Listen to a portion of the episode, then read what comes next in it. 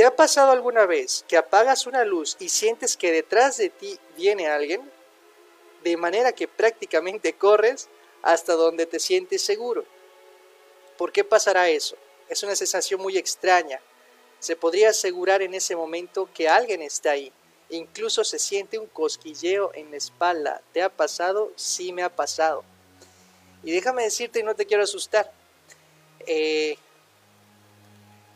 el peor demonio que podemos tener, eso es definitivo, es la, la sugestión. En todos los sentidos, en todos los sentidos.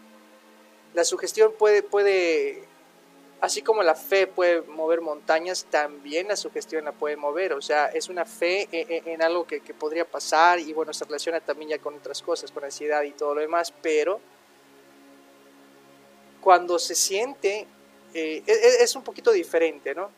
Cuando se siente esto que te están viendo o, que, o que hay algo atrás de ti te está siguiendo, si en algún momento nunca se te pasó por la mente o no le tienes miedo a la oscuridad o simplemente estabas pensando, por ejemplo, en otra cosa, no sé, estás viendo eh, algún meme o estás en tu celular y apagas la luz de la cocina, por decir. Y cuando apagas la luz de la cocina, estás, sigues viendo tu serie, estás caminando, pero en el momento, boom, sientes algo fuerte, algo así, ah, como que hay alguien detrás de ti, ahí sí yo te puedo decir que posiblemente sea algún tipo de espíritu que se encuentra ahí. No por sentir eso ya hay un espíritu, no. Ustedes saben que para decir que hay una hay un alma o hay un demonio o hay evidencia, o sea, paranormal en algún lugar, se necesitan varias pruebas, varias manifestaciones, no solo el sentir. ¿ok? Hay muchas cosas de por medio para que se pueda decir que existe algo ahí o que hay algo ahí. Pero, pues todos tenemos esa sensibilidad extrasensorial. Eh, algunos más desarrollados que otros, pero todos la tenemos. Por lo tanto, si es así, como te acabo de, comentar, Carla, pues sí, posiblemente haya un espíritu.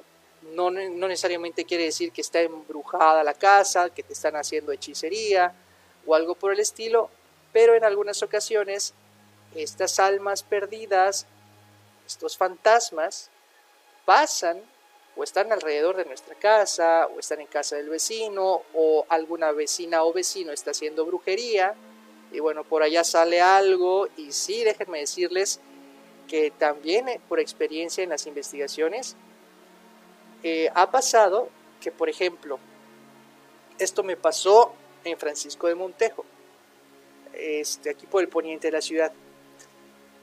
Fui a hacer la investigación, entro a la casa y sentía que no se encontraba ahí esa, esa, energía, sin embargo sí era una zona un poco activa, pero, pero no la reconocía, yo, yo no reconocía eh, esa área como dominada por este ser. Y entonces le dije, mira, sabes, eh, tu casa es, es, es un, un corredor ¿no? de espíritu, de un espíritu o espíritus pero no se encuentran aquí. Yo creo que alguien de por acá está practicando brujería. Y porque además sentía un poquito. O sea, y me dijo, sí, efectivamente, hace unos meses eh, se fue una persona, una señora que hacía brujería, que estaba enfrente de mi casa. Pero siempre sacaba sus cosas y las tiraba al jardín y, líquidos y parecía estar medio sangre y cosas verdes todas esas feas, o sea, cosas así súper feas. Y, y me decía, ¿tú crees que algo habrá brincado a mi casa? Sí, posiblemente sí. Cuando tú no estás protegido y tu casa no está protegida, ¿a qué me refiero con protegida? ¿Está bendita? Sí, señores, la bendición sí protege la casa.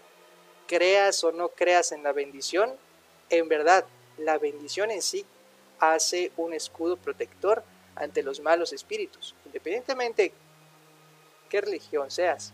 Yo te estoy diciendo, una bendición sí protege de los malos espíritus. Cuando tu casa no está bendita, pues es un libro en blanco en el cual cualquiera que pase puede escribir, lo puede rayar, lo puede romper bueno, pues así es también. Entonces, después de eso, esta muchacha mandó a llamar a un padre, le hicieron una bendición y las cosas dejaron de suceder. En esa ocasión no pude captar absolutamente nada de evidencia paranormal porque simplemente era un corredor de un espíritu o espíritus que se encontraban tal vez alrededor o enfrente de su casa.